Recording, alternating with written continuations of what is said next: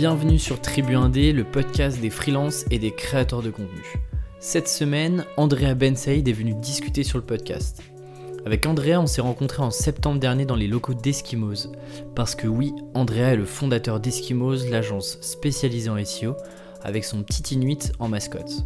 Andrea, il est plutôt discret et on l'entend que très très peu parler de son parcours et de ses débuts en freelance. Et pourtant, son parcours est absolument génial et ça me fait d'autant plus plaisir de l'avoir eu sur le podcast. Comme beaucoup d'entre nous, il se lance en freelance seul chez lui et il développe ses compétences en SEO suite à l'un de ses projets qui ne se passe pas comme prévu. À l'époque, Coder est une des plateformes les plus connues et il est alors obligé de s'aligner sur des prix parfois très bas pour gagner ses premières missions et monter en expertise. Quelques années plus tard, il prend son premier bureau dans un centre d'affaires et recrute ses premiers employés. Ça y est, la machine est lancée. 3 ans. Seulement 3 ans pour construire Eskimos et aujourd'hui ils sont 80 employés. C'était passionnant de déconstruire ensemble son parcours, les étapes clés de son développement et sa manière de penser pour voir au-delà de son activité de freelance.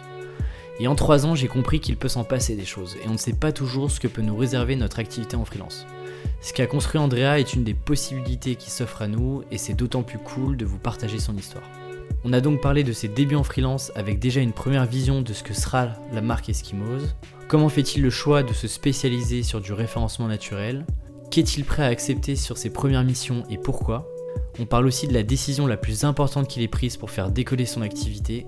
Comment attirer ses premiers employés quand on est seul chez soi? Comment trouver aussi de la récurrence dans son business et ce quelle que soit sa spécialisation?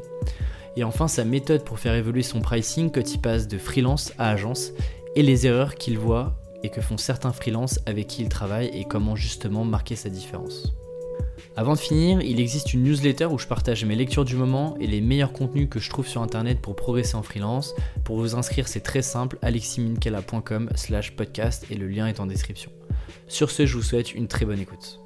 Salut Andrea. Salut Alexis. Bienvenue sur le podcast Tribu Merci à toi pour l'invitation. Aujourd'hui, tu es le fondateur d'Eskimos, l'agence spécialisée euh, en référencement naturel. Mm. Et donc, tu es vraiment focalisé exclusivement là-dessus. Vous ne faites pas de marketing digital au sens, au sens large du terme. Il me semble que c'est une croissance qui est euh, continue euh, à deux chiffres depuis mm. maintenant 9 ans. Même à trois chiffres, en fait. Même On a fait 100% de croissance tous les ans depuis qu'on a été créé jusqu'à aujourd'hui. Et vous On avez été moins de 100% jusqu'à aujourd'hui. Et vous avez été créé en 2010 Ouais, en fait, euh, bah justement, c'est pour ça que c'est intéressant qu'on se rencontre aujourd'hui. Moi, j'ai créé Eskimos en 2010, mais en réalité, de 2010 à 2014, euh, comme je te le disais, j'étais en freelance. Eskimos, en fait, c'est la suite logique d'une activité de freelance qui a bien fonctionné finalement. Et c'est exactement ça qui m'intéressait, c'est que euh, là, on a eu, j'ai eu beaucoup de freelances qui sont restés freelance, j'ai eu d'autres freelances qui veulent rester petits, entre guillemets. Et toi, tu as l'ambition, eu l'ambition de, de, créer une vraie agence. Aujourd'hui, vous êtes 80 personnes. Mmh. Et donc 4 ans freelance, aujourd'hui 80 personnes c'est vraiment tout ce cheminement-là que j'ai envie de voir avec toi aujourd'hui. Parce qu'effectivement, tu commences tout seul. Euh, ça se passe comment? Tu es dans ta chambre euh, Bah ouais, en fait, je commence euh, du coup de 2010 ou à 2014. Je travaille de chez moi en freelance. Je lance quand même le site et je pense que c'est là où je suis bon, où je suis freelance. Mais je lance quand même le site Eskimos avec un branding et j'écris quand même des articles un peu experts sur le blog. Ah donc ça veut dire que ok donc ça veut dire que toi tu te présentais déjà comme comme le fondateur d'Eskimos? C'était un peu un mix entre les deux, tu vois. Mais j'avais quand même ma plateforme et tu vois, je me j'avais pas un site du style le freelance ou le consultant SEO. J'avais quand même déjà mis une marque, euh, j'avais ma mascotte. Donc tu vois, je m'étais déjà bien brandé. Mais euh, à côté de ça, euh, pour être transparent avec toi, je pense que quand on se lance en freelance au démarrage, on ne sait jamais jusqu'où ça va aller, et, le succès qu'on va rencontrer, donc on peut jamais anticiper, je pense. J'ai du mal à croire que quelqu'un puisse dire je me lance en freelance et puis j'en sais rien, dans 5 ans, je suis 100 personnes, tu vois. Non, c'est clair, c'est clair. Et, et, du coup, ça va m'intéresser aussi le moment où tu te dis ok, là il y a quelque chose à faire et je vais accélérer. Mais avant ça, du coup, qu'est-ce qui te fait dire je crée un peu une, une image de marque, un branding, etc. Parce que bah, la plupart des freelances que moi je rencontre, et je suis dans ce cas-là, bah, tu vois, moi je me vends en tant que Alexis Minkela. Mm. Et j'ai pas forcément euh, d'univers de marque. Euh, alors il y a Tribu Indé aujourd'hui, mais euh, j'ai pas d'univers de marque en tant que tel. Ouais. Qu'est-ce qui fait À quel moment tu te bah, je trouve qu'une, en fait, je trouve qu'une marque a un potentiel plus fort qu'une personne physique. Tu peux, tu peux raconter des choses bien plus fortes, même en termes de communication, de publicité. Tu peux véhiculer des valeurs plus fortes, on va dire. Je trouve que personnellement, L'idée, par exemple, d'avoir une mascotte, c'est vachement fort en marketing. Je pourrais pas te dire vraiment, mais l'idée, effectivement, c'était de, partir sur une marque au démarrage, en étant derrière un peu tout seul. Du coup, il y avait déjà peut-être effectivement l'ambition de euh, pouvoir travailler avec d'autres personnes dans le futur. Donc, quand même, il y avait un noyau qui était qu'il euh, y avait une volonté d'aller quand même plus loin, je pense, en créant le site, forcément. Maintenant, tout ça, c'est toujours un peu abstrait, tu vois, quand tu, lances, tu te lances en freelance, etc. Euh, tu sais pas encore vraiment où tu veux, où tu vas, tu te testes un peu, tu testes ton offre, etc. En fait, moi, si j'ai créé aussi un site comme ça, c'est que je fais du référencement naturel et il y avait une volonté de me positionner sur Google. Donc, je voulais avoir aussi un blog, euh, des landing pages sur les mots-clés que je voulais moi-même travailler. C'est un peu la particularité d'Eskimos. Voilà pourquoi j'ai créé un site un peu plus, euh, un peu plus large qu'un site de freelance. Et tu te lances euh, juste après tes études, non, de mémoire Ou même pendant tes études Il me semble, je sais pas, j'ai vu diplômé en 2012, mais je peux peut-être me tromper. Ouais, effectivement, en fait, je lance ça en parallèle de, de mes études.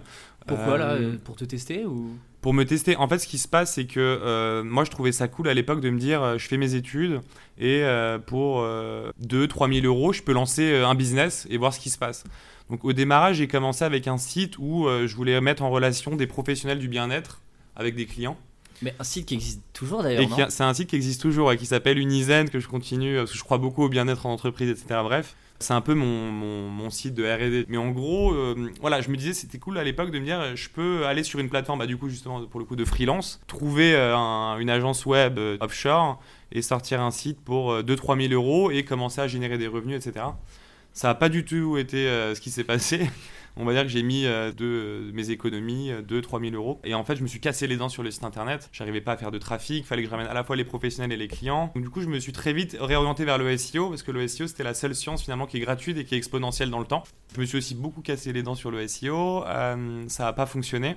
Parce que le SEO, c'est un truc que tu avais déjà, euh, que tu apprenais en cours. comment est-ce que tu Non, justement, non, moi j'ai fait mes études à l'EDEC dans le, dans le sud, à Nice, en finance, donc pas du tout. Rien à voir. Hein. Et je suis tombé dans le bain du digital et justement dans le bain c'était l'idée d'avoir euh, une boutique ouverte 24 heures sur 24 et finalement même avoir une boutique qui pourrait fonctionner même pendant que je suis en cours. Enfin bref, tout ça, ça me plaisait beaucoup. Et de ce site-là, du coup, euh, je me suis intéressé au SEO. J'ai fait appel à ce moment-là à des freelances, et c'est là où c'est intéressant dans le, dans le, cheminement de l'histoire, c'est que j'ai fait appel à des freelances sur le site. À l'époque, c'était coder.com. Euh, c'est l'ancien Malte pour ceux qui ont commencé il y a longtemps. Qui existe euh, Attends, j'ai un doute. Il, existe, toujours. ouais. il existe toujours. Ouais. Mais du coup, Malte, moi, je connaissais pas du tout. je pense, ça, je sais pas à quel point c'est plus facile avec Malte aujourd'hui ou pas, parce qu'il y a beaucoup de concurrence. Mais bon, bref, j'avais j'avais pris deux trois freelances et puis j'avais pas finalement trop de budget, donc je regardais un petit peu comment je pouvais optimiser le SEO. Et, de ça, en fait, euh, le, site n'a pas fonctionné concrètement. Et de ça, je me suis dit, mais plutôt que de vouloir créer un projet en étant bon en SEO, je me suis tellement cassé les dents en voulant, optimiser le SEO de mon site et je me suis, je me suis tellement auto-formé finalement à ce moment-là. Pourquoi je me lancerais pas euh, moi-même mon expertise Finalement, c'est plus simple. Je vais être payé pour conseiller les gens. Il y avait un, côté, je trouve, plus simple à l'époque. Et c'est comme ça que j'ai lancé, je me suis lancé en freelance en fait et que j'ai lancé Eskimos. À l'époque, il y avait, euh, par exemple, donc tu étais sur Coder, sans rentrer dans les détails de comment fonctionne la plateforme, mais mm. il y avait d'autres personnes qui faisaient aussi du, qui, qui étaient spé euh, sur euh, du SEO, du référencement Ouais, bah il y en avait peu à l'époque parce que tu vois, c'était entre 2010 2014. C'était pas le freelancing en fait, il n'était pas aussi euh, en vogue qu'aujourd'hui. Ouais. Je sais même pas si le statut d'auto-entrepreneur, tu vois, dans cette époque était existait encore. Je pourrais même pas te dire. Je crois que c'est 2010, mais je vais pas me. Ok, mais en gros, tu vois, sur sur Coder, comment ça se passait? C'est un peu différent de Malte. C'était un peu un système d'appel d'offres. Tu avais une boîte qui venait, qui mettait un projet.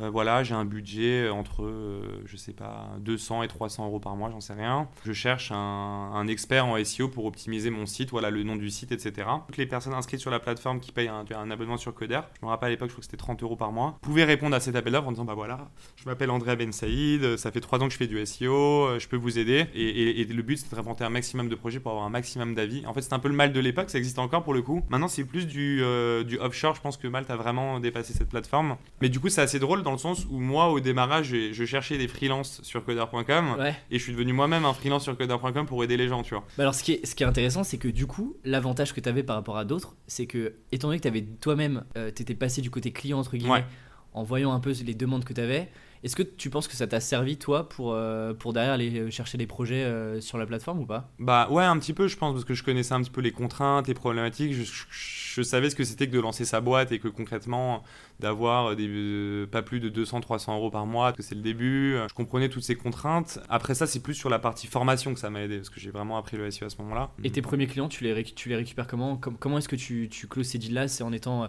du coup expert et donc euh, premium Ouais, je mettais en avant le côté hyper spécialisé. C'est toujours ce que j'ai voulu faire avec euh, Eskimo. Je trouvais qu'on était dans une époque où en gros tout le monde faisait. Euh, tu avais des agences web qui faisaient du design, de l'UX, du CRO, du SEO, du social media. Ils faisaient un peu tout. Et je me suis dit, ces boîtes-là, on vient, on sait pas trop ce qu'elles maîtrisent. Arriver avec une marque forte en mode on fait que du SEO et on est vraiment les meilleurs. Je trouvais ça fort. Donc je me suis toujours spécialisé. C'est comme ça que je me suis vendu.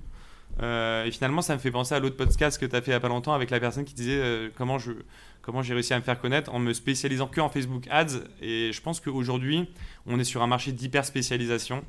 Euh, les annonceurs deviennent de plus en plus matures, ils recherchent des experts. donc je pense que c'était le bon, comment le bon axe à prendre en tout cas, d'être spécialisé. C'est assez séduisant de faire appel à un expert, je pense. Mais c'est un vrai sujet qu'on aborde généralement souvent sur le podcast sur est-ce que en fait aujourd'hui tu peux te lancer en tant que généraliste et est-ce que tu peux réussir en mm. freelance? Réussir au sens euh, juste euh, dégager des revenus et pouvoir en vivre? Euh, c'est complexe parce que il y a plus en plus de concurrence en plus sur le sur le freelancing. Ouais, c'est ça que, en fait, moi, au début, j'étais un peu plus mesuré, je me disais oui, c'est possible. Et en fait, mm. à fur, au fur et à mesure que je mm. rencontre de plus en plus de personnes, je me rends compte que les personnes qui, qui arrivent à, à, générer des revenus, à prendre du temps, à scaler potentiellement, c'est toujours des personnes qui peut-être ont fait euh, des choses assez, généralistes et ont exploré au début pendant un an, un an et demi, mhm. et ensuite se sont dit, ok, à fond, je vais euh, dans une, euh, une niche ou une thématique bien précise et, puis j'accélère. C'est comme ça que ça fonctionne le mieux pour moi aujourd'hui. Les, enfin, voilà, c'est l'expertise qui prône, on va dire. Je pense que n'importe qui qui recherche à un, spécialiste dans un domaine, il va, il va se tourner vers, vers, une personne qui fait que ça, quoi, finalement, et qui, a, qui est allé au bout. Quoi. Et alors en tant que spécialiste, au tout début, c'est quoi tes, c'est quoi tes prix? Parce que généralement sur les plateformes, ce qu'on se rend compte, c'est que euh, j'ai rien contre, contre les plateformes, mais les prix sont souvent tirés un peu plus vers le bas puisque c'est un marché d'offres. Ouais. Bah, pour le coup, alors là en plus tu touches un bon point. Coder.com, c'était vraiment euh, le premier point que tu mettais en avant quand tu répondais à un projet, c'était le prix. Et après, une fois que tu avais proposé ton prix, tu te décrivais, tu disais ce que tu faisais, etc. Tu pouvais voir les prix des autres en plus. Ah, ah ouais? Ouais, donc tu pouvais voir par exemple, lui, il est capable de répondre à ton projet pour 1000 euh, euros, lui pour 800. Et puis de dessus, tu avais beaucoup de plateformes offshore aussi. Euh, et puis on était, je trouve, à une époque aussi, au final, euh, les, prospects étaient moins matures. Du coup, ils faisaient pas forcément la différence entre une boîte un peu offshore, euh, une boîte spécialisée, une boîte 360, etc. Offshore, globalement, c'est du Madagascar. C'était Madagascar, effectivement. Il y avait beaucoup aussi. Maroc, Tunisie, il y avait aussi. Voilà, c'est les, les, pays qui revenaient souvent. Et, et donc, pour le coup, c'était très agressif. Et concrètement, on était sur des TJM qui. Enfin ça, je crois même pas que ça existe encore aujourd'hui. C'était vraiment euh, pour se démarquer sur un projet, fallait fallait casser les prix.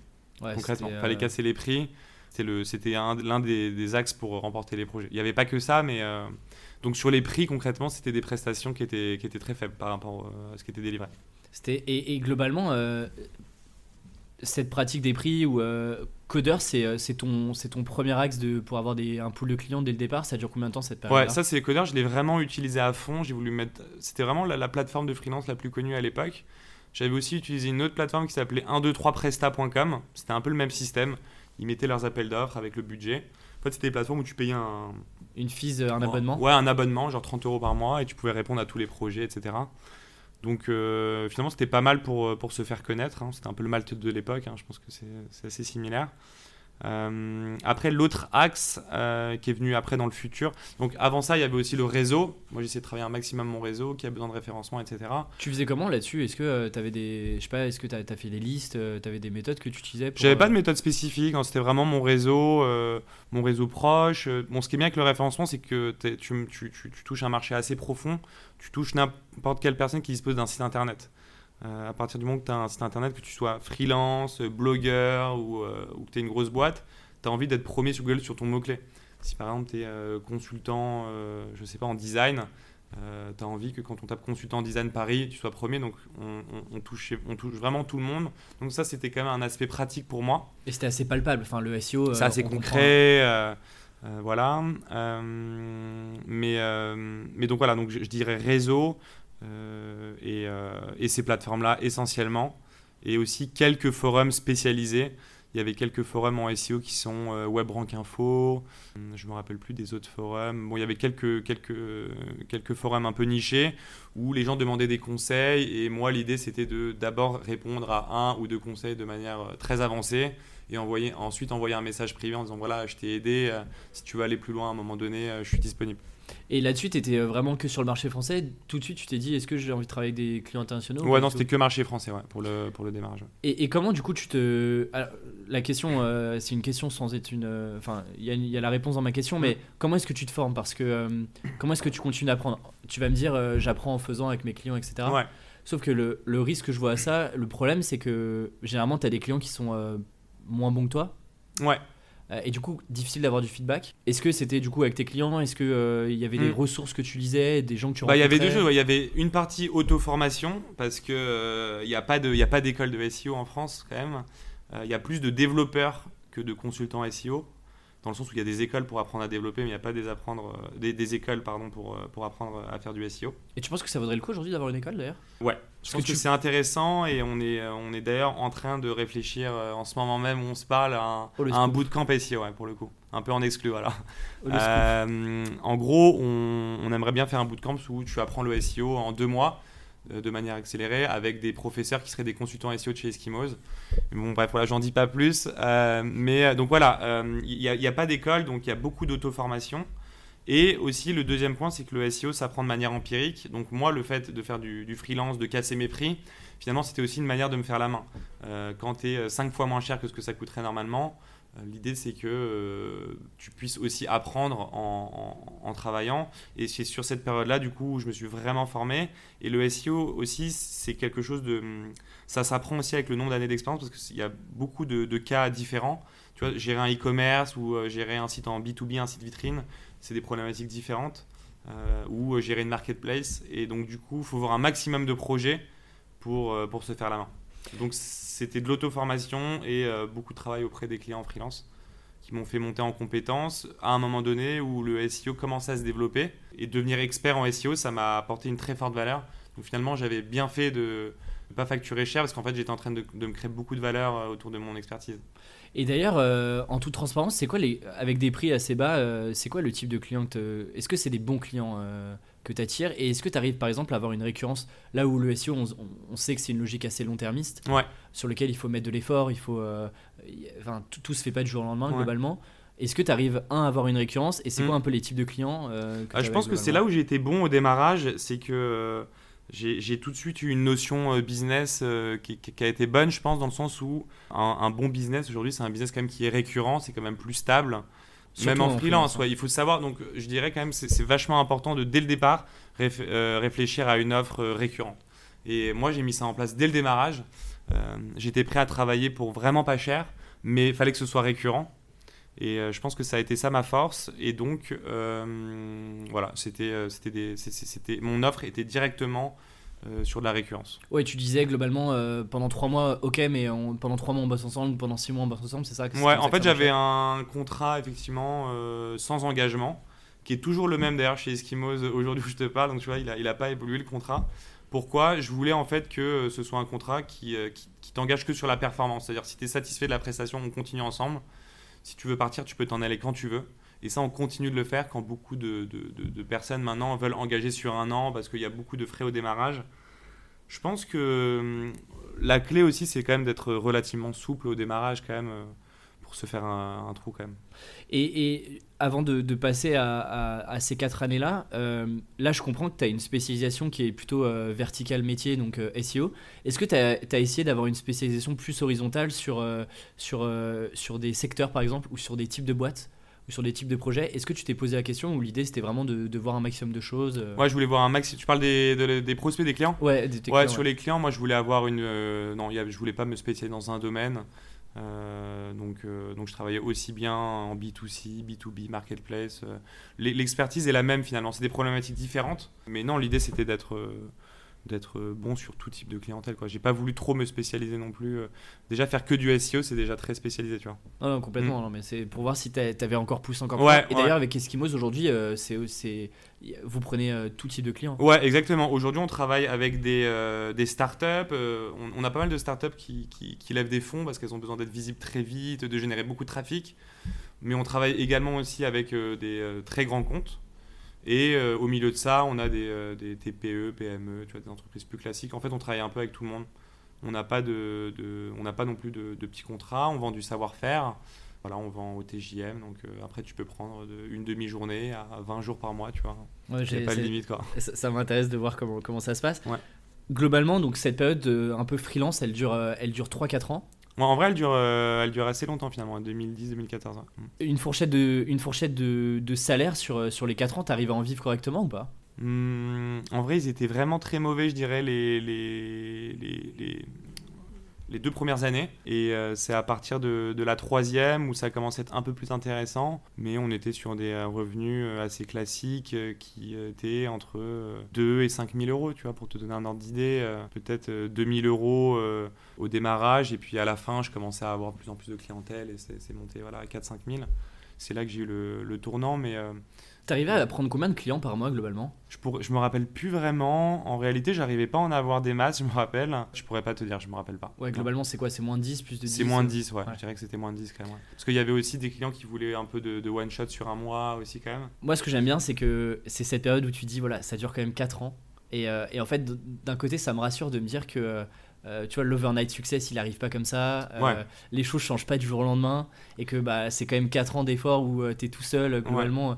Alors, à quel moment tu prends euh, des bureaux Pendant 4 ans, Mais t'es chez justement, toi en fait, j'ai envie de te dire oui et non parce qu'en fait, euh, euh, oui, ça prend du temps, mais finalement, c'est aussi parce que j'avais pas l'expérience et la vision qui fait que j'ai perdu ce temps-là. Au final, j'ai pris pas mal de décisions au bout de 4 ans que j'aurais pu prendre au bout d'un an, tu vois. Comme lesquels, du coup? Enfin, ce qui a vraiment tout changé pour moi, c'est de me prendre des bureaux, dans le sens où j'avais un rythme qui n'était pas forcément bon chez moi, concrètement en freelance. Pour la petite histoire, le, téléphone de l'agence, c'était le, téléphone de ma box, tu vois, de ma box orange. Donc, euh, franchement, c'est, moi, je trouve ça vachement difficile de travailler de chez soi. Pour le coup, Euh, je pense que ça convient pas à tout le monde. Je sais que tout le monde parle de nomade digital en ce moment, etc. Mais euh, franchement, avoir un cadre, ça donne une hygiène de vie. Pour moi, c'était vraiment motivant. Et au niveau des horaires, au final, tu travailles plus. Tu as beau dire ce que tu veux, mais quand tu dis que tu dois être dans tes nouveaux bureaux, on va dire, à 9h, et que tu te dis que dans ta tête, tu vas bosser jusqu'à, j'en sais rien, 18h, tu, tu sais que tu es là-bas, quoi, tu vois. Alors que si tu es chez toi et que, euh, je Tu sais pas, à quoi. 11h, tu as terminé, tu peux, tu, tu vois, tu peux te laisser aller sur. euh, un- appeler un pote de 11h à 11h30 et puis ça finit sur un déj avec lui de midi à... Enfin bref, surtout quand t'as pas 100% de clients non plus. Donc euh, oui et non dans le sens où ça prend du temps, mais je pense qu'une fois que tu as gagné toute cette expérience, cette, expert- cette expertise, tu, tu peux aller beaucoup plus vite si tu veux lancer une boîte. Et en gros, moi, ce qui a tout changé, effectivement, c'est au bout de 4 ans de prendre des bureaux. Et en fait, ces bureaux m'ont permis de pouvoir commencer à recruter des stagiaires De lancer la machine, globalement. de lancer la machine en fait. Ça crée une inertie mais qui est un peu impalpable en fait, je pourrais pas t'expliquer ce que c'est. Bah déjà moi j'étais allé dans un centre d'affaires donc déjà il y avait d'autres sociétés. Sur cette base-là, j'avais pas prévu mais j'ai commencé tu vois à réseauter avec des gens dans le centre d'affaires. De fil en aiguille, j'ai signé j'ai signé même le centre d'affaires lui-même et d'autres clients qui étaient dans les coworking parce qu'il y avait un coworking aussi dans le centre d'affaires. Plutôt un bon plan je trouve quand t'es freelance et que t'as une expertise qui peut plaire un peu à tout le monde d'aller dans un, dans un centre d'affaires au début plutôt de se prendre un bureau un peu cloisonné. C'est plutôt un bon move. Je souris parce que euh, moi j'ai commencé chez moi et effectivement euh, quand j'ai commencé le podcast, euh, moi je bossais chez moi, j'avais plein d'énergie et, Ouais. et dès les premiers épisodes, beaucoup m'ont dit euh, prends-toi un espace, prends-toi un Ah, bureau dans marrant, un ça, espace ouais. de coworking. Euh, moi c'est comme ça que j'ai eu mes premiers clients, etc. Et je disais non mais moi je, je bosse bien chez moi, je suis efficace. Et en fait t'as un peu la courbe où euh, t'as plein d'énergie et puis là Ouais. tu vois je suis dans une phase où je me dis j'aimerais bien quand même me remettre un vrai cadre, potentiellement Ah, d'autres collègues, etc. Puis toujours par avoir besoin d'un cadre, peut-être sur la durée en fait, il y a un côté un peu comme ça. T'as peut-être plein d'énergie sur un an, mais au bout d'un moment. Ouais, exactement. Ouais, ouais, ça je le, ça je le comprends. Et c'est marrant que tu me dises ça parce que je vois encore des, des gens qui sont en freelance et que, qui te disent qu'ils veulent y rester, que c'est très bien, etc. Euh, Et C'est quoi les, les gros, euh, les gros points noirs que tu as pu voir sur ces 2-3 premières années ou euh, Des choses auxquelles euh, tu t'attends pas vraiment que tu es freelance par exemple? Est-ce qu'il y, a des- il y, y a des trucs auxquels tu as été confronté tu te disais mais euh, c'était pas possible en freelance Ouais, alors y a- moi je dirais que le principal élément c'était que essayé peut-être de me faire passer un peu plus gros que ce que j'étais dans le sens où quand je rencontrais une boîte qui commençait à être un peu, euh, tu vois, d'une certaine taille, je sais pas, j'avais le sentiment que être seul c'était c'était un problème, que c'était pas une structure assez grosse pour euh, pour euh, pour avoir du répondant. Et donc euh, donner, euh, en plus pour le coup je travaillais de chez moi, donc je donnais des rendez-vous dans des cafés, dans des cafés, etc. Je restais assez évasif sur combien on est chez Eskimos, il y avait un côté un peu comme ça, tu vois. Euh, mais au final, euh, tu peux pas vraiment mentir. Les gens se rendent compte que quand tu reviens toujours dans le même café, au même endroit, et que tes bureaux sont toujours indisponibles à ce moment-là, ça devient bizarre. Donc je dirais que ça, c'est le plus gros point noir. Euh, ou peut-être que c'était que dans ma tête, hein, peut-être que ça les dérangeait pas de travailler avec un expert seul. Et au final, je pense qu'il. Effectivement, je pense que c'était dans ma tête, dans le sens où il le savait, il travaillait aussi avec moi parce que j'avais des bons tarifs, etc. Tu avais cette solitude là du coup qui te où tu te dis je prends des bureaux pour rencontrer des gens aussi et pour et parce que Avoir une équipe, ouais. Pour revenir sur ces bureaux là en plus tu prends pas n'importe quoi parce qu'il me semble que le loyer est quand même assez élevé où tu te dis euh, il Ouais, faut j'ai fait un peu un craquage en fait, mais ça c'était ça c'était mon instinct qui m'a dit qu'il fallait aller là.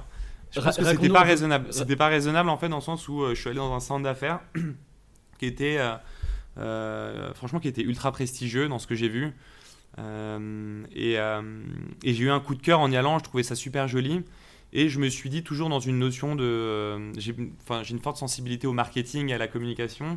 Et pour avoir fait justement beaucoup de rendez-vous dans des cafés, je me disais que si les, tous ces prospects-là, je les avais rencontrés dans, ces bureaux dans, dans, dans, ce centre d'affaires-là, qu'ils auraient vu l'hôtesse euh, en bas qui leur aurait demandé d'attendre 5 minutes, qu'ils auraient vu l'hôtesse m'appeler en disant voilà, euh, Monsieur Ben, ben Saïd, il y a votre rendez-vous qui est en bas, etc. Alors qu'en fait j'étais tout seul en haut, mais bon bref.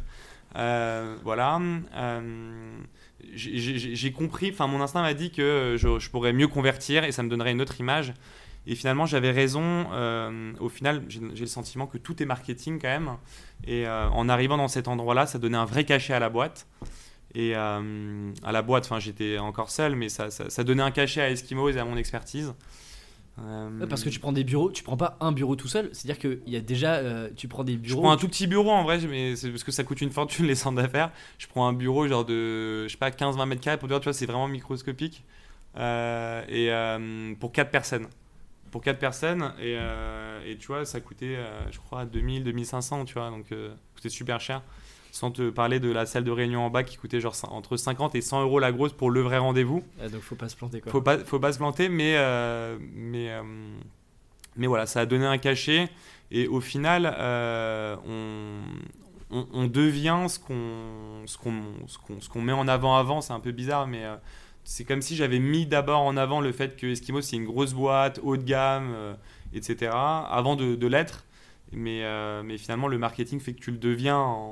Donc, faut, je pense qu'il ne faut pas avoir peur de, de, de, bien communiquer et. ne euh, faut pas trop avoir de réserve sur la communication, je pense. Ouais, c'est un peu le, le, fake it until you can make it des, des startups. Tu peux aussi te l'appliquer euh, à toi en tant que freelance. Et d'ailleurs, tu, tu recrutes du coup une stagiaire, une première stagiaire. Comment ça se passe Enfin, ça, c'était un gros sujet aussi pour les recrutements, tu vois. Mais ouais, parce que euh, quand, tu es habitué à bosser tout seul en freelance. Il y a ça, et il y a aussi le fait que le recrutement n'a pas été simple, parce que quand tu es tout seul dans ton bureau, que tu fais passer l'entretien, et que tu expliques que tu es tout seul, etc., c'est vraiment compliqué.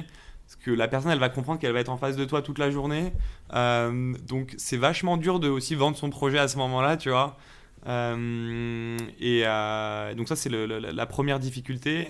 Et la deuxième, c'est effectivement de commencer à travailler avec quelqu'un. Euh, de commencer à lui donner des missions, de, la former. Et finalement, ça fait partie de l'inertie globale. Tout ce que je suis en train de te dire, c'est que finalement, euh, euh tu es, dans ces bureaux-là. Euh, je dis des trucs tout bêtes, mais tu te prépares le matin, tu, vois, tu te mets une petite chemise, tu, tu vois, tu, tu, te prépares pour aller travailler finalement. Alors que chez toi, au final, tu peux vite te dire que tu vas rester en jogging aujourd'hui, tu vois. et, et, et, donc, et donc, voilà, il y a la partie une fois que tu as recruté la personne, euh, tu la formes, tu lui apprends les méthodes. Et comment ça se passe là? Parce que quand tu es habitué à bosser tout seul, je suppose que tu n'avais pas forcément de documentation, tu n'avais pas. J'ai aucun process, ouais, aucun process, aucune méthodo. Donc c'est vraiment. Euh, comment tu réussis à embarquer cette. Enfin, je crois, il me semble que c'était une stagiaire. Ouais, c'était une stagiaire. Comment tu arrives à embarquer cette première stagiaire, à la, à la former? C'est quoi un peu les. Si demain, moi, par exemple, je devais recruter un stagiaire ou une stagiaire, euh, pour m'accompagner. C'est quoi les, les, deux trois conseils que tu me donnerais pour, euh, pour que ça se passe, pour gérer la transition au mieux et, et, que ça se passe et qu'on perde le moins de temps possible, qu'il y ait le moins de friction possible? Ben, c'est moi, pour moi, c'était vraiment une période. C'est vachement dur de te répondre parce que c'est une période un peu euh, abstraite dans le sens où je venais de prendre des bureaux, mais en même temps, je l'ai fait par l'instinct, mais j'avais pas forcément la vision de, ce que je voulais développer. Concernant la, vente du projet auprès des, premiers stagiaires, J'avoue que je me rappelle pas forcément à quel point j'étais bon ou pas. Ce que je sais, c'est que j'avais des missions qui collaient bien euh, finalement avec leur, euh, leur expérience et leur CV finalement. Et je pense qu'il y avait aussi une notion de, de rémunération. Je pense qu'il faut avoir conscience que quand tu es tout seul, il faut que tu aies d'autres arguments que d'autres grosses boîtes. Et non, là où j'avais aussi un, je viens de me, rappeler à l'instant, le, plus gros point pour moi, c'était que j'avais une forte expertise à, à, revendre et que sur ce stage, la personne allait beaucoup apprendre sur ce métier-là et finalement le SEO euh, donnait beaucoup envie. Donc je pense que c'est ça qui a plu. Je pense qu'on m'a rejoint parce qu'on s'est dit finalement je vais être tout seul avec euh, un expert dans ce domaine-là qui a 4-5 ans d'expérience dans ce domaine-là. Euh, je, vais, je vais pouvoir beaucoup monter en compétence sur ce domaine. Oui, c'est ça, c'est que je pense qu'un des arguments... expertise, Exactement. Là où dans une grosse boîte tu vas faire un peu tout et n'importe quoi et pas vraiment avancer, là tu prenais un sujet et tu le taclais à fond pendant, pendant 6 mois ou un an. Et, et Comment vous répartissez les missions C'est vous bossez à deux en binôme sur chacune des missions que vous remportez tu arrives à la mettre en autonomie sur des missions? Comment Au début, moi, je garde la partie front, on va dire, donc tu vois, la gestion de projet, la relation avec le client, etc. Et au fur et à mesure, je, je, comment on appelle ça, je, délègue la partie opérationnelle. Donc au fur et à mesure qu'on avance, tu sur 10 projets, à la fin, euh, je gère le front avec les clients, je gère la stratégie, mais vraiment la partie production opérationnelle, je le donne aux stagiaires. Ce qui, me, ce qui me libère du coup pas mal de temps. Et c'est quand tu commences justement à déléguer que tu commences un peu à construire quelque chose aussi. Parce que dès le départ, tu faisais de la strat, euh, donc euh, soit de l'audit, soit mm. les, clients n'ont rien du tout et donc il faut monter une stratégie. Et ensuite, tu faisais la production ou tu bossais déjà avec d'autres freelances Non, je faisais tout tout seul. Je faisais tout tout seul. La seule partie que j'externalisais, c'était la partie contenu. Parce qu'elle est quand même. elle prend beaucoup de temps finalement. Et, euh, et donc, je, je, je, savais comment écrire un bon contenu SEO. Euh, mais, euh, mais, ça, mais voilà, ça n'aurait pas été rentable de les écrire moi-même. Donc, du coup, je prenais des rédacteurs, effectivement, dans certains cas freelance, que, que je formais et, et, qui écrivaient pour moi. Et en fait, les premiers stagiaires sont des rédacteurs chez moi. Donc, parce que tout le SEO repose sur le contenu et c'est la chose qui prend le plus de temps. Et donc, finalement, je les formais beaucoup sur le contenu et ils écrivaient pour moi ce, que, ce dont j'avais besoin. Est-ce que à cette époque-là, tu imagines déjà, euh, donc là tu te dis la machine elle est lancée, euh, Eskimos, euh, j'ai envie de la faire, j'ai envie de, pousser le concept d'agence beaucoup mm. plus loin. Déjà, est-ce que tu avais cette idée-là en tête d'agence? Est-ce que tu penses à un modèle hybride, à une sorte de collectif à l'époque? Je sais pas si c'était. Ouais, non, agence directement, plus que le côté collectif. après, encore une fois, comme je te l'ai dit, je suis, je suis honnête. Quand, on est, on est voilà, trois personnes, enfin moi et deux, deux stagiaires et moi dans le, dans, les bureaux de 20 mètres carrés, etc., je pourrais pas te dire à quel point la vision était bonne, euh, les, revenus, tu vois, euh, payer les différents salaires euh, et, les bureaux, mais je crois pas que je projetais ce, qui, ce qui est arrivé par la suite. Et il me semble que tu disais dans, dans un des, une des tribunes que tu as pu faire que vu que vous étiez trois, vous aviez aussi un peu plus de temps libre et que toi, du coup, tu as aussi commencé vraiment à bosser sur le référencement à fond de Eskimos. Ça, c'est le vrai tournant. Il y a eu les bureaux, et ça, c'est le deuxième point, c'est le fait que je commence à référencer mon propre site. Euh, ça fait partie du fait de prendre des bureaux, parce que justement, je pense que quand tu es chez toi, tu as tendance un peu à flâner. Quand tu es dans un bureau, finalement, euh, et aussi avec d'autres personnes, il y a d'une certaine manière, tu dois être très concentré et focus sur ton travail, sur une plage horaire assez, assez longue. Et forcément, au début, euh, j'étais pas du tout occupé à 100%, donc il fallait bien que je trouve quelque chose d'intéressant. Euh, je me voyais mal faire euh, du, du, cold call toute la journée, euh, c'est pas ce qui me faisait vibrer le plus. Et, et, comme je suis passionné par le SEO, je, je, trouvais ça intéressant de commencer à positionner Eskimos. Et finalement, très vite, vu que j'avais acquis une bonne expertise, j'ai positionné Eskimos sur des mots-clés très concurrentiels devant des agences qui étaient établies depuis 10 ans et, ça, ça m'a apporté une forte crédibilité et c'est très vite devenu euh, euh, mon étendard dans le sens où euh, on, on, est, on, était premier nous-mêmes sur notre propre marché face à des experts. Ça veut dire que finalement, on est capable d'être premier sur n'importe quel secteur. Ouais, ton argument, ton argument c'est un gros argument, c'est un gros argument commercial. D'ailleurs, on l'est encore aujourd'hui pour te dire sur premier sur tous les mots-clés agence SEO, agence de référencement, référencement, référencement naturel, formation SEO. On a trusté toutes les premières pages de tous les premiers résultats de Google et ça, ça, ça a été un gros élément aussi, un gros tournant, je pense, euh, parce qu'on a aussi commencé à, à, avoir beaucoup plus de leads entrants. Donc la partie commerciale s'est un peu accélérée.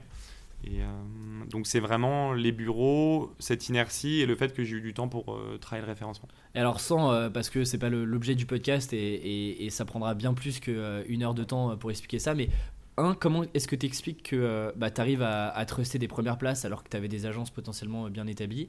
Et la deuxième question là-dessus, juste pour avoir une overview assez globale, mais demain, un freelance a envie aussi de, de, potentiellement commencer à réfléchir à se positionner sur des mots-clés est-ce qu'il y a 3-4 euh, petits réflexes euh, auxquels il faut que tu penses avant, avant de te lancer vraiment euh, sur, sur du référencement ou pas côté freelance Ouais, ouais, bien sûr, bien sûr, il y a des réflexes. C'était quoi ta première question? La question c'est comment est-ce que tu expliques que tu arrives à tout de suite truster les premières places face à des agences ouais, ça, ça, j'avoue que je sais pas, je, je, sais pas quelle réponse je pourrais te donner sans paraître prétentieux.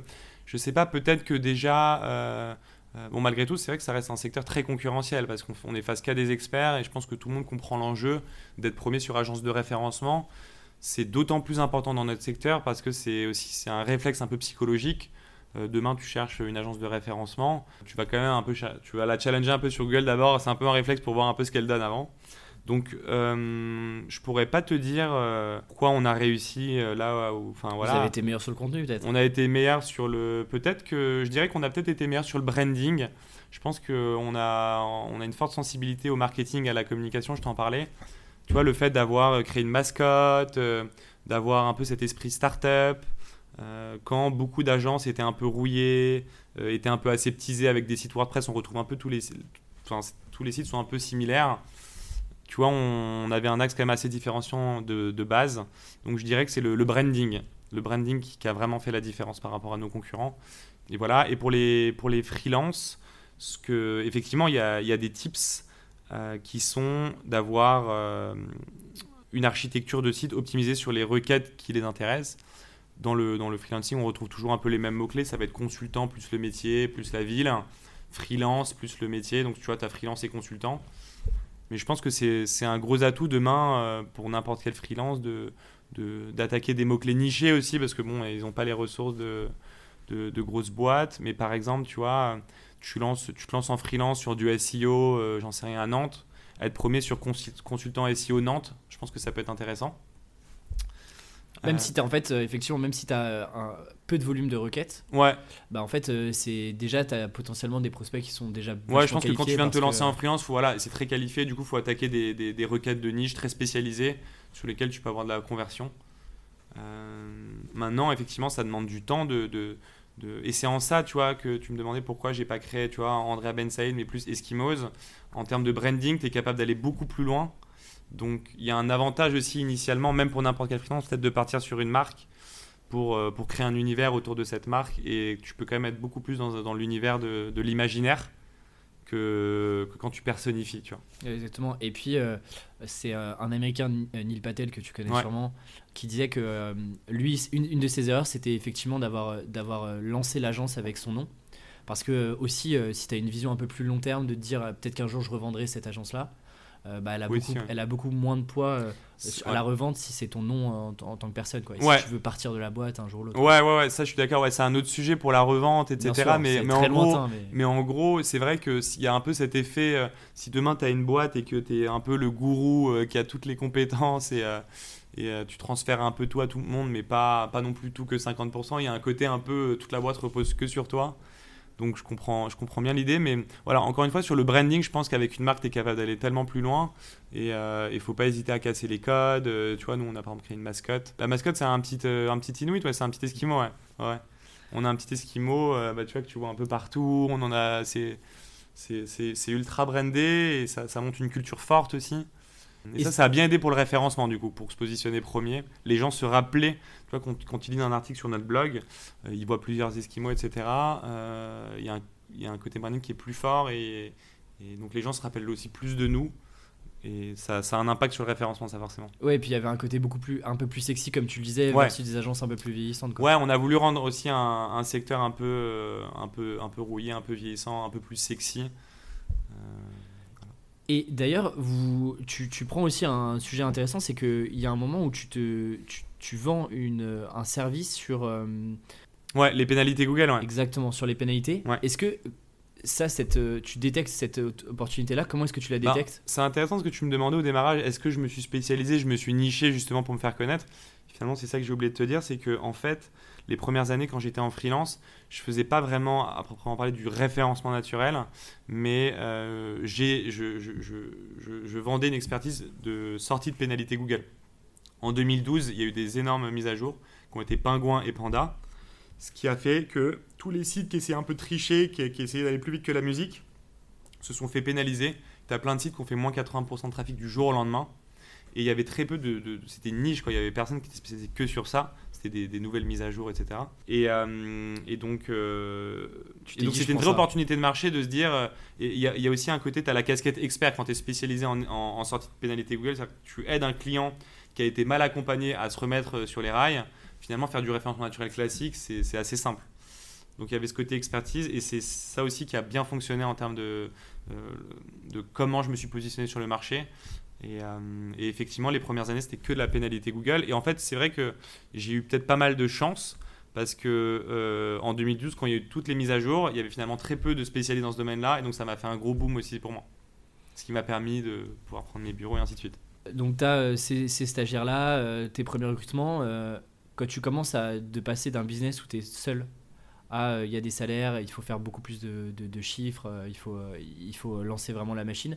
Y a des choses que tu n'avais pas anticipées, des, galères que tu as eues, que pas, auxquelles tu n'aurais pas pensé ou pas? Mmh.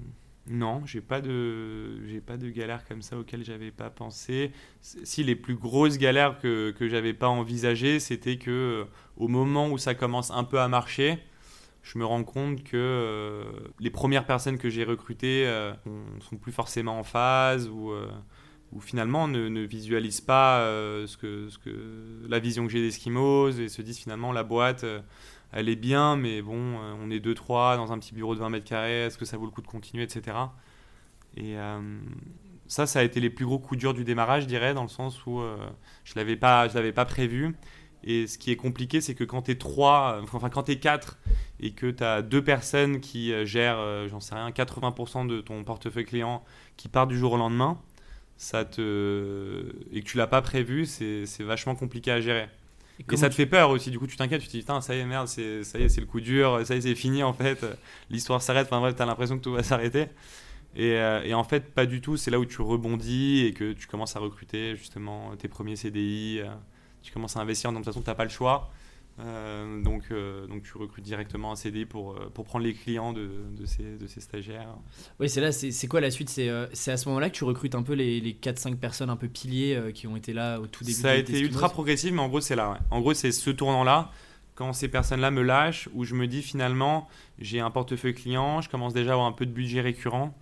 Et il faut que j'aille sur du CDI, je peux pas continuer de travailler, moi en front, euh, des stagiaires en bas qui gèrent l'opérationnel. Enfin, il faut que je structure plus.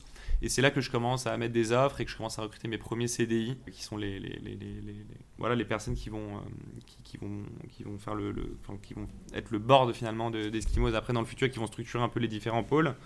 Mais, euh, mais en fait, ce qui est intéressant, c'est que pourquoi c'est bien de commencer en freelance, je pense, pour lancer une agence de conseil, c'est que tu développes une forte expertise et tu sais tout faire tu sais faire les audits, tu sais gérer un client, tu sais faire la relation client, tu sais faire la facture.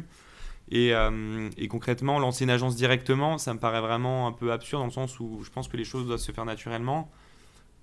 En fait, là, par exemple, quand je perds euh, deux personnes, en fait, finalement, je peux continuer de gérer euh, du lundi au dimanche, peut-être 15 heures par jour, j'en sais rien, mais je peux continuer de gérer la boîte, tu vois. Ouais, parce que tu as cette vision hyper transverse où tu as déjà. Tu as cette expertise, en fait. Tu as cette expertise.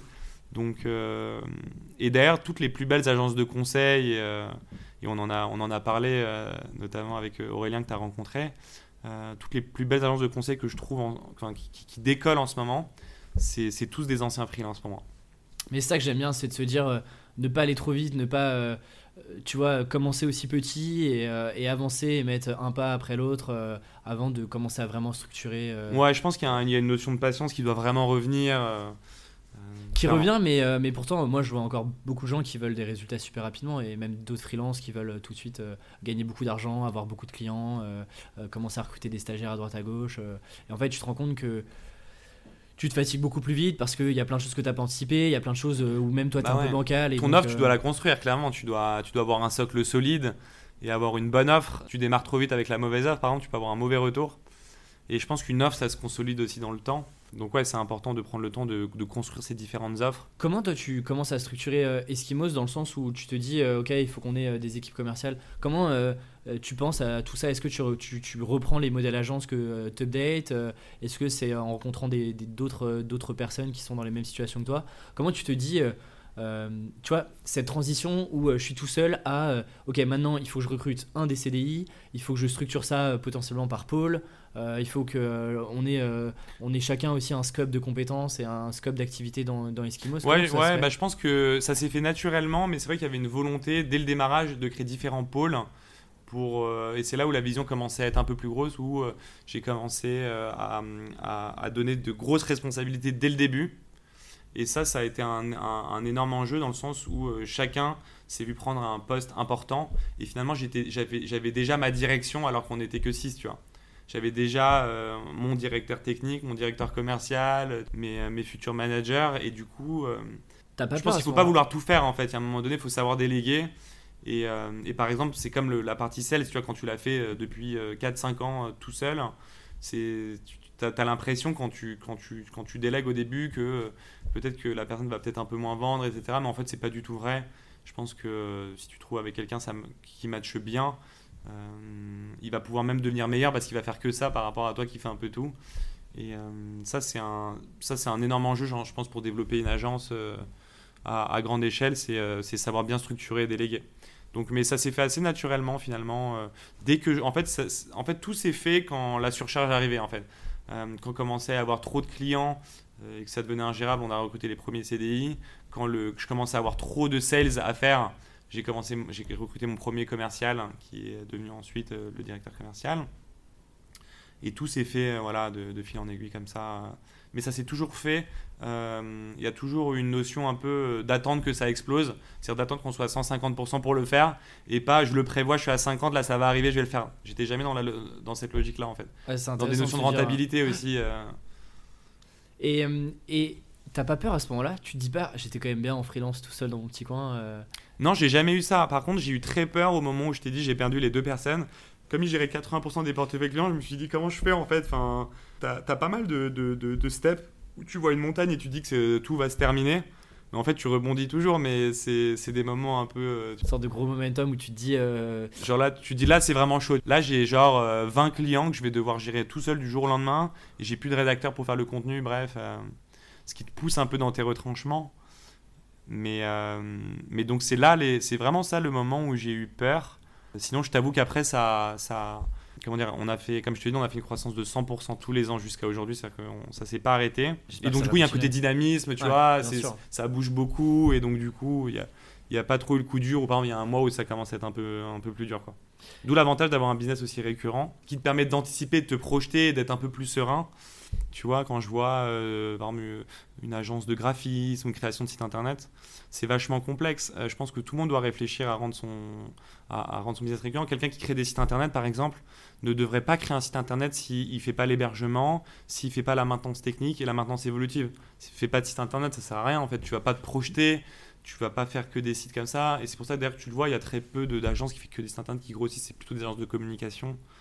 Mais je vois mal, euh, tu vois, un freelance qui crée des sites internet devenir gros si- en faisant juste du site comme ça, tu vois, à Mais- la- à la- à l'appel. Mais trop, trop, trop intéressant ce que tu dis parce que. euh, euh, et, et, et à chaque fois, et c'est marrant parce que j'en parlais avec, euh, avec Thomas de mémoire sur le podcast, Mm. et suite à cet épisode-là, on m'a envoyé beaucoup de messages en me disant Oui, mais regarde-moi, je, je fais ça, tu vois bien que je peux pas faire de la récurrence. Et en fait, on peut toujours, en fait, je tu pense. peux toujours Tu peux créer de la récurrence. Clairement. On prend un graphiste par exemple, il peut avoir une offre d'abonnement où, il- où, euh, bah, tous les mois il a un fees euh, fixe et puis il se dit voilà, dans ce mois-ci euh, vous pouvez m'utiliser Il pour peut faire se ça, projeter, ça, ça. même si c'est des petits, quitte à avoir un tout petit budget, Exactement. ne serait-ce que pour avoir un business plan et avoir quelque chose de récurrent, c'est quand même beaucoup plus, euh, beaucoup plus sain, je trouve, clairement.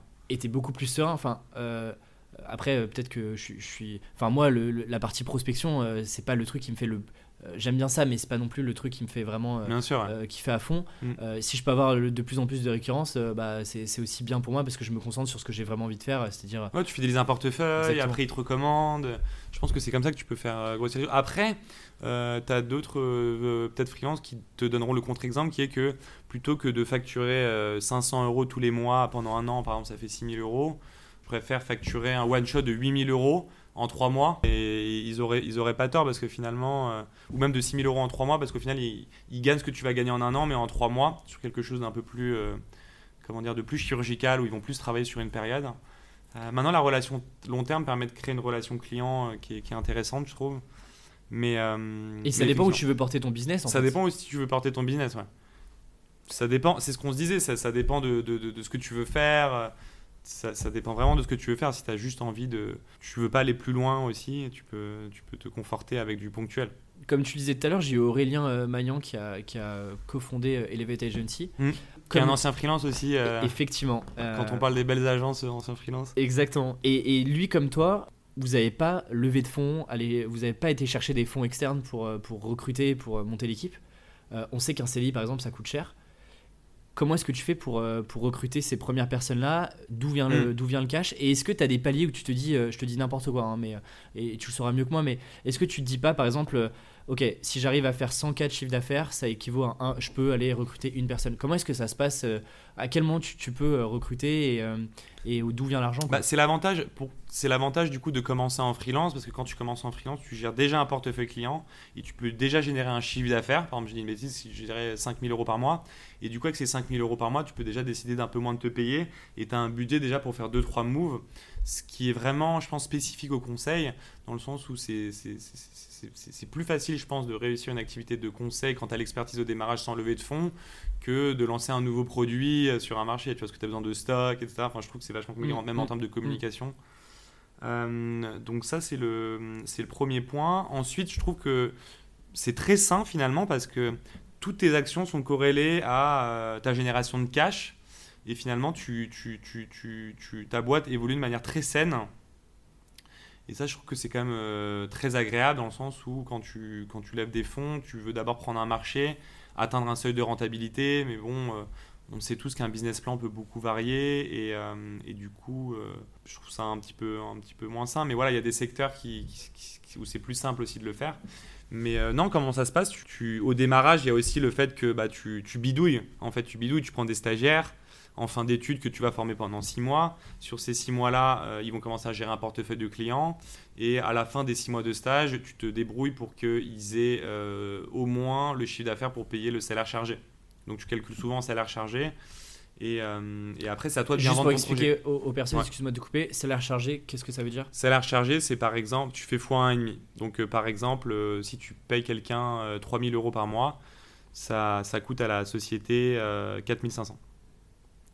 Donc, tu fais, tu fais x1,5. Donc, par exemple, voilà, quelqu'un qui te paye 3000 euros par mois, euh, qui coûte 4500.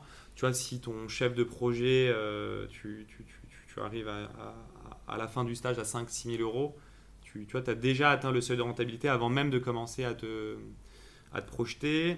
Après, il y a, y a d'autres solutions euh, dont on parle peu, mais au démarrage, il faut, je pense qu'il faut savoir vendre son projet et tu peux potentiellement commencer avec des freelances qui sont experts, qui adhèrent à ton projet, qui travaillent avec toi et, euh, qui justement acceptent de démarrer euh, au dé- en freelance pour que justement, parce que en fait quand tu démarres ta boîte, tu n'as pas assez de, fonds pour payer aussi les charges, ce qui est un peu une réalité.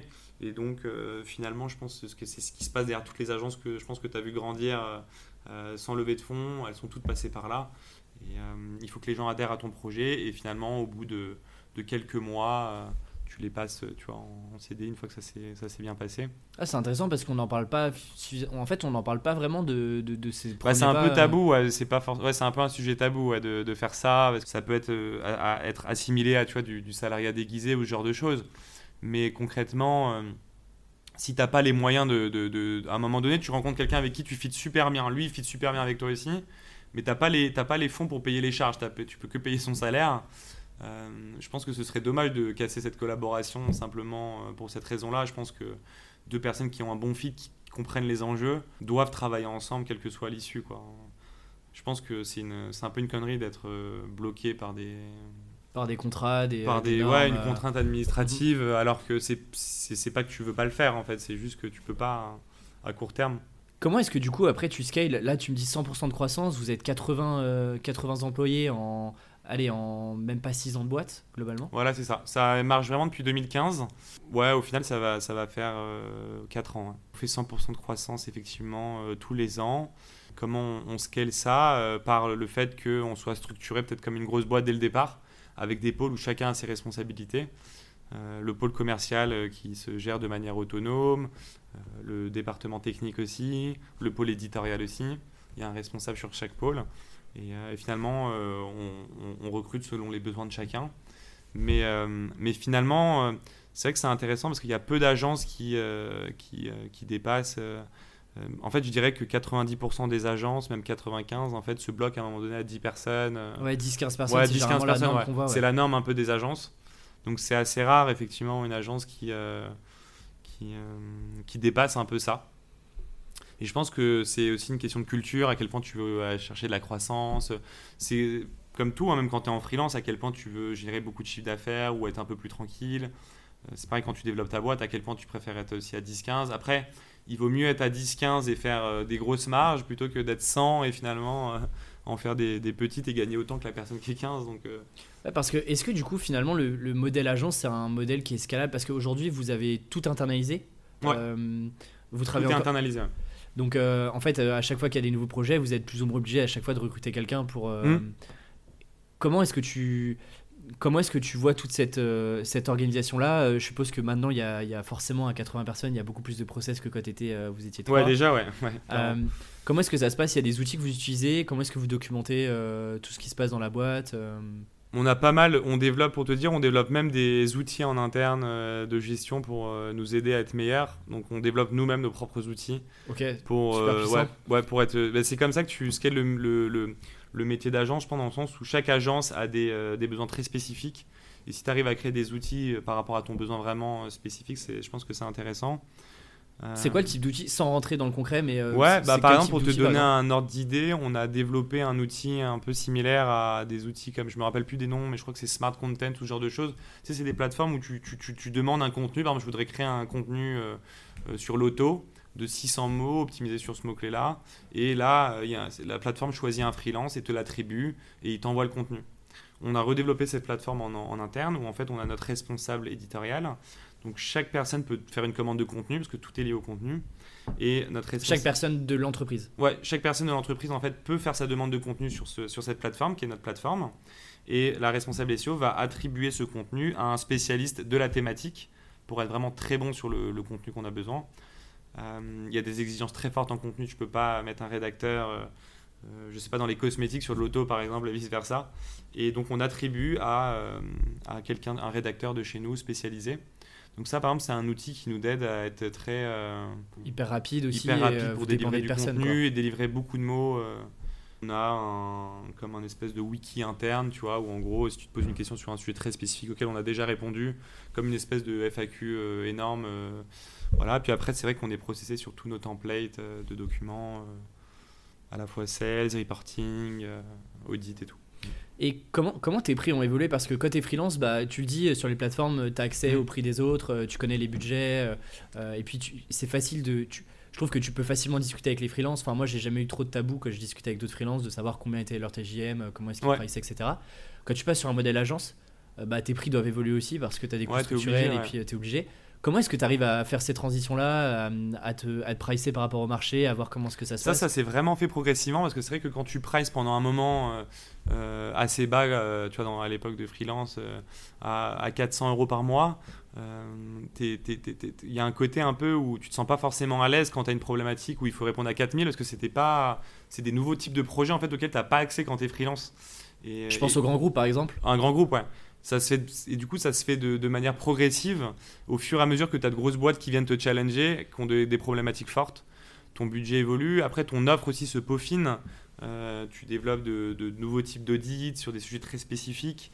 Donc, ton, ton offre évolue. Mais effectivement, sur le sujet prix, euh, après, nous, on- je pense qu'on a une force, c'est qu'on est une agence très opérationnelle. Tu as des agences qui font euh, 80% de conseils, 20% opérationnels. Nous, c'est 80% opérationnel, 20% de conseils. Et donc, du coup, en face de chaque ligne de budget, on, on délivre quand même beaucoup de choses. Ah, C'est-à-dire que c'est très précis parce que C'est très précis et on délivre, et c'est concret en fait. C'est très concret. Donc, sur les prix, on n'a jamais vraiment eu de soucis dans le sens où on a un, on a un budget par, euh, par type d'action et c'est le même pour tout le monde finalement. Et Oui, et puis vous l'augmentez si le scope est plus gros, etc. Exactement. Par exemple, euh, quelqu'un qui veut un backlinks, tu vois, un article de netlinking pour booster la popularité de son site euh, par mois et un autre qui en veut 20, en fait, on va juste multiplier par rapport au prix du lien. Euh, pareil sur le contenu, pareil sur le consulting. Voilà. Et vous avez développé avec le temps, euh, est-ce que toi, t'as- vous avez co-développé une sorte de méthodologie Eskimos euh, qui est vraiment différenciante euh, des autres agences euh, Ouais, on a, une, bah, méthodologie très propre à nous, dans le sens où on, s'attaque au SEO sur les trois leviers qui sont le contenu, la technique et la popularité. On a un pôle pour chaque levier. Quand beaucoup d'agences se concentrent encore que, par exemple, que sur la technique ou, que sur le netlinking, par exemple. Et en fait, c'est un gros souci dans le sens où le SEO aujourd'hui ne peut plus se voir euh, comme une, une ressource un peu isolée. Il faut que ce soit géré dans un écosystème large. C'est-à-dire qu'une une, une, société, par exemple, qui fait pas du tout de communication et qui fait une optimisation technique, ça fonctionnera pas. il faut, que, il faut bien envoyer, sur les réseaux, faire envoyer du budget sur les réseaux sociaux, avoir un bon branding, faire des RP, faire du SEO, faire de la e-réputation. Le SEO aujourd'hui, c'est un peu plus global pour que ça fonctionne. Tu peux pas faire de SEO sans branding, par exemple. Et c'est là où on se différencie, c'est qu'on essaie d'avoir une approche un peu plus globale, euh, un peu plus haute, quand beaucoup d'agences sont encore très orientées techniques on va optimiser le code, euh, on va optimiser le, poids de l'image pour que la page soit plus, euh, soit plus rapide. C'est vraiment très important, mm. mais vont pas du tout s'atteler au branding, par exemple, ce qui est, ce qui est un peu dommage. Et, toi, quand tu étais freelance, tu faisais ces trois piliers-là euh, Tu réussissais à avoir une overview sur tout ça ou Ouais, dès le démarrage, j'ai attaqué les trois piliers moi-même. Et comme je te l'ai dit, c'est sur la partie contenu que je me faisais aider, mais tout le reste, je le faisais moi-même. Ok.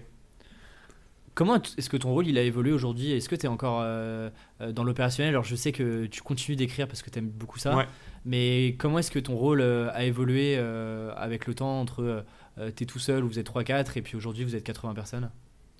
Bah, C'est vrai que ça évolue au fur et à mesure, c'est des, des, problématiques qui évoluent au fur et à mesure, il y a des steps un petit peu. Aujourd'hui, moi, chez Eskimos, je continue de gérer la partie communication, marketing et référencement du site. En fait, je continue parce que comme c'est notre principal asset, c'est moi qui travaille au référencement du site, que moi, et je, consolide cette stratégie. Donc tu bosses vraiment sur de l'opérationnel, c'est ça qui est... Bah, je bosse sur l'opérationnel, mais d'Eskimos, de, quoi. C'est pas sur un client, mais je, référence Eskimos, quoi.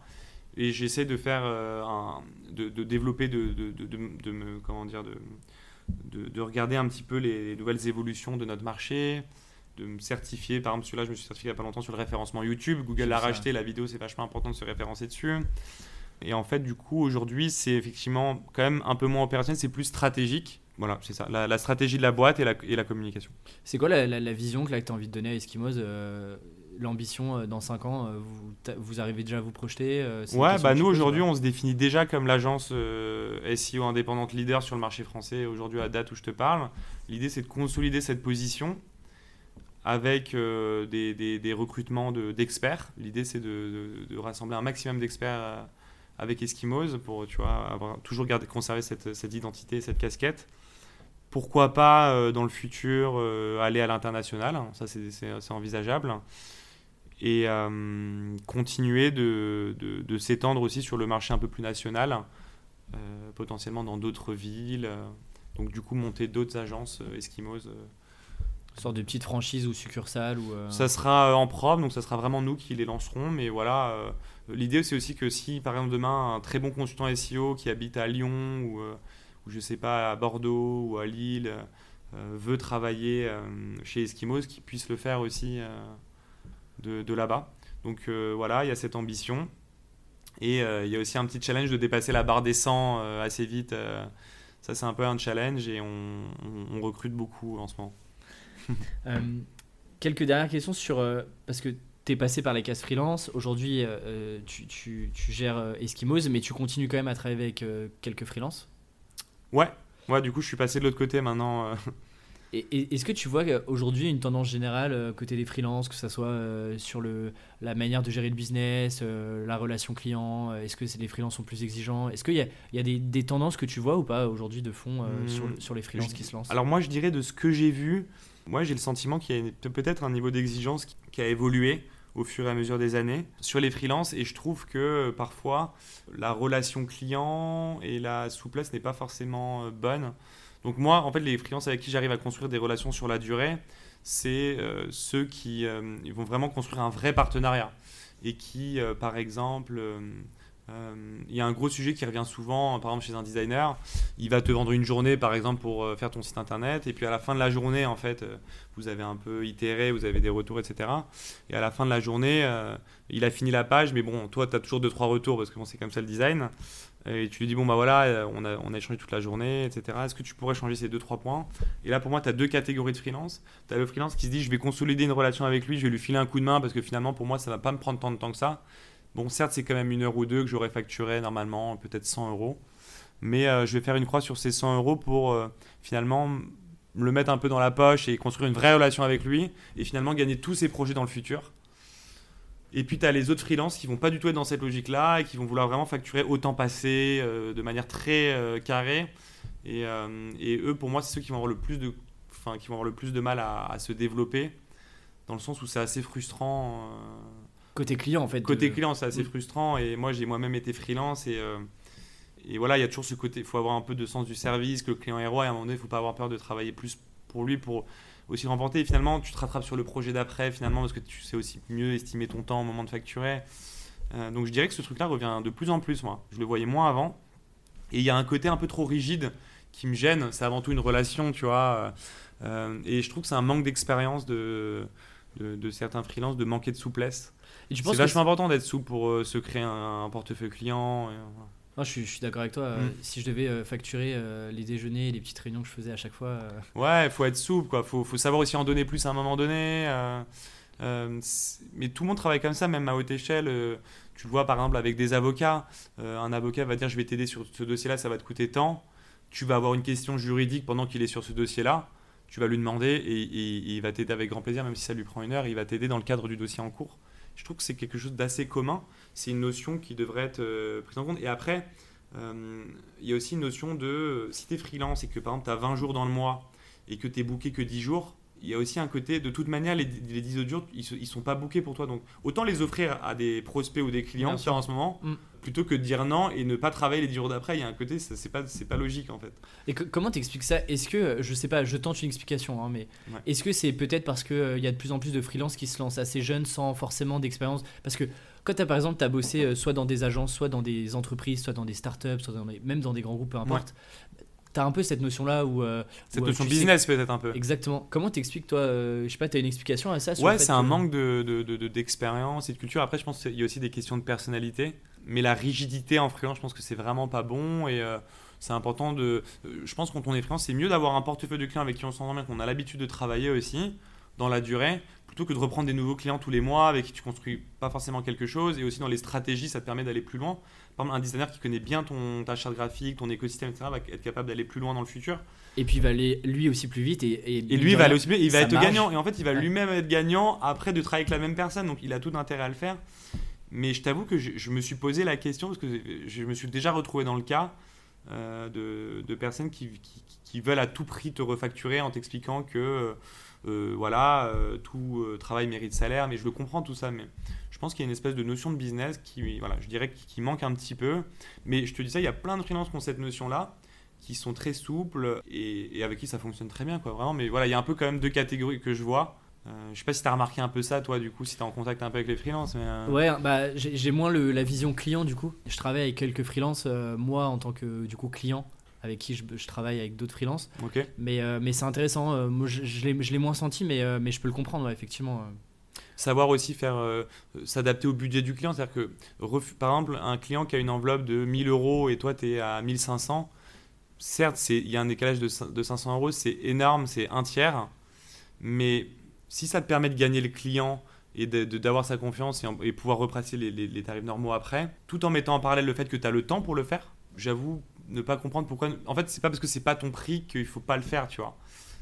Euh, Ouais, je- je suis d'accord et Il y a aussi le fait de peut-être aller être en freelance, c'est aussi pouvoir se dire que tu vas te faire des rushs euh, peut-être un soir et Je pense qu'effectivement, euh, tu peux avoir cette réflexion-là quand tu, euh, quand, tu, quand tu as du temps, notamment quand tu démarres et que tu n'as pas beaucoup de, de clients. Effectivement, euh, euh, après, si je me fais euh, l'avocat des freelances, entre guillemets, Ouais. euh, effectivement, quand tu as moins de temps et que tu es, un peu presque surbooké ou tu as, pris plus de missions, là, effectivement, plus compliqué de te dire je baisse un peu mes prix, mais surtout quand tu démarres ou que bah, tu as des zones de creux, parce qu'en fait, dans une année, tu as, forcément des zones de creux où tu as des où tu as plus de temps, effectivement, là, euh, moi, je pense que le but du jeu, c'est, euh, en tout cas, si on a envie de, de, de- de grossir et tester de Mm. nouvelles choses, c'est de prendre un maximum aussi de En fait, projets, je dis euh, pas qu'il faut travailler pour rien non plus, mais je trouve qu'il y a une espèce de prix psychologique où à un moment donné, tu vois, si, si, si tu es freelance, finalement, tu es, un peu ta propre entreprise, et donc tu as conscience qu'il va peut-être falloir faire des horaires différents, tu vas avoir les avantages de la liberté, mais tu vas aussi avoir les inconvénients peut-être de travailler plus parfois, etc.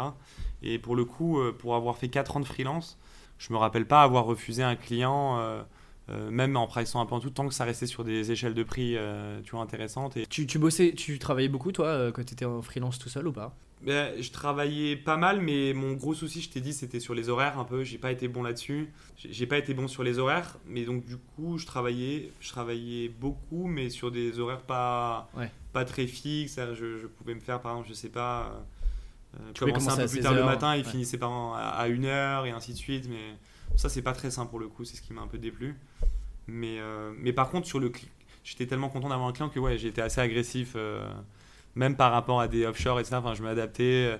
Je... En fait, je pars du principe que si tu es bon, si tu, une fois que tu as gagné le client, après, tu peux, tu peux finalement un peu l'emmener où tu veux. Une fois que la relation de confiance est là, finalement, on, veut, on, on est, on est souvent bloqué par le prix parce qu'on ne sait pas avec qui on travaille aussi, je trouve. Tu connais la personne, euh, que tu as créé une vraie relation, que ça a performé.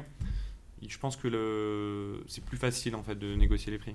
Qu'est-ce que tu peux euh, conseiller euh, à, un freelance qui, qui a un pool de clients, ça se passe bien, mais qui aimerait accélérer?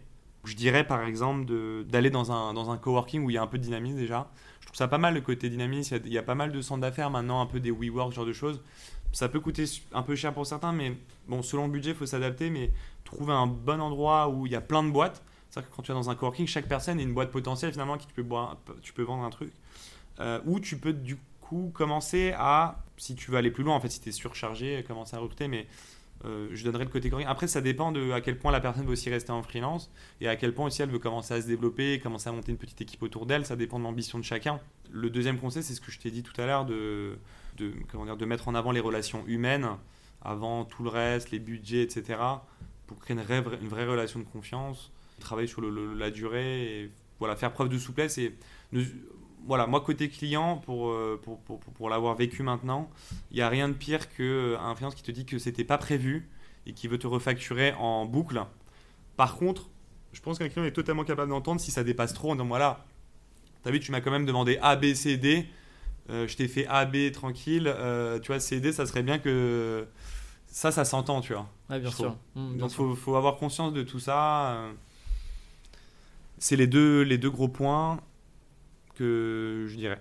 Et, d'ailleurs, sur la partie coworking, on revient toujours à souvent la même chose qui est, bah, en fait, c'est aussi très lié à ton réseau, en fait.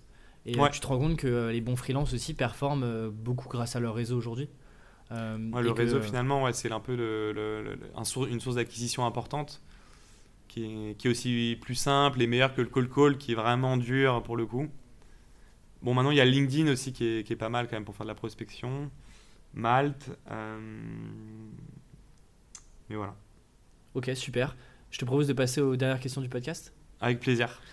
Est-ce qu'il y a une chose que tu aurais aimé entendre quand tu t'es lancé en freelance? Ben, finalement, ce que, ce que j'ai dit au démarrage, je pense que j'aurais aimé l'entendre, mais je l'avais déjà en tête, mais euh, de me dire de ne pas avoir peur d'y de, d'y aller, de, de sous-presser, d'être agressif sur le marché, de se faire un portefeuille, et qu'il n'y a pas de petits contrats, ouais, ça m'aurait euh, reboosté dans mes convictions, tu vois, et, euh, et ça m'aurait donné peut-être du dynamisme pour aller chercher du client et me dire, ok, je m'étais dit que je ferais pas, j'aurais aucun client en dessous de 800 euros par mois, là j'en prends à 300, mais j'y vais, je travaille plus, et oui, une espèce de personne qui me booste et qui me dit qu'il ne faut pas avoir peur de plus travailler je pense que ça motive quand tu es freelance d'avoir quelqu'un qui te dit euh, tu, tu, tu, peux aller chercher du client et tu peux développer quelque chose de peut-être un peu plus grand ici.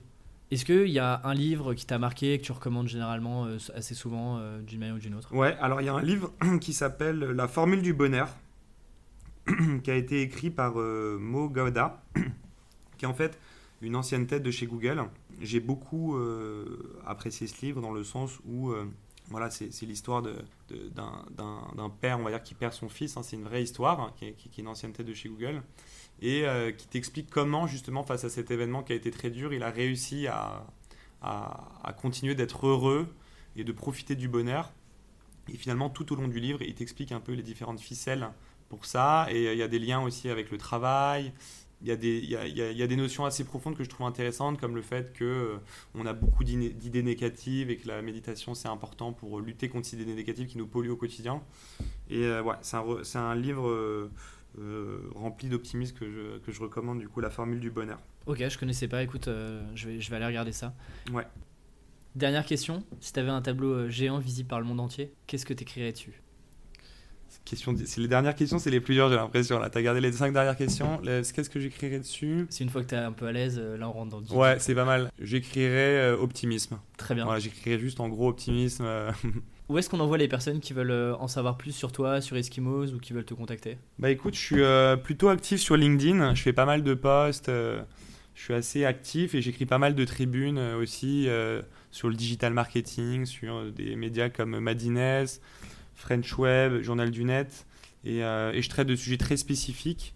Donc euh, voilà, ce seraient ces médias-là. Euh, ou sur LinkedIn. Et je passe pas mal de choses effectivement autour du marketing digital, du SEO, du gros hacking, tous ces leviers-là. Donc voilà comment on peut me retrouver. Je suis aussi présent sur Twitter, donc je pense qu'on me retrouvera assez facilement sur Google. je remettrai tous les liens dans la description. Ouais, avec plaisir. C'est cool. Merci beaucoup Andrea pour ce, bah, pour ce moment. Merci à toi. Et puis je te très souhaite- sympa. Bah, merci, je te souhaite euh, bon courage pour la suite et à très bientôt. À toi aussi. À plus. Salut. Merci d'avoir écouté jusqu'au bout. Le meilleur moyen de m'aider et de me soutenir, c'est de noter le podcast sur iTunes ou Apple Podcast. Parlez-en aussi autour de vous, c'est ce qui m'aide le plus à faire connaître ce projet. Et pour recevoir des contenus exclusifs et une curation des meilleures ressources pour les freelances, je vous donne rendez-vous dans la newsletter du podcast et ça se passe sur aleximinkelacom slash podcast. Et quant à moi, je vous dis à la semaine prochaine.